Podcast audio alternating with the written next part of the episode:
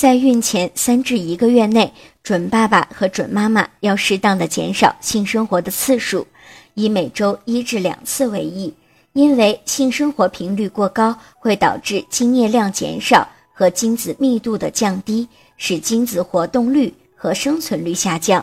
不利于准妈妈和准爸爸以后的受孕。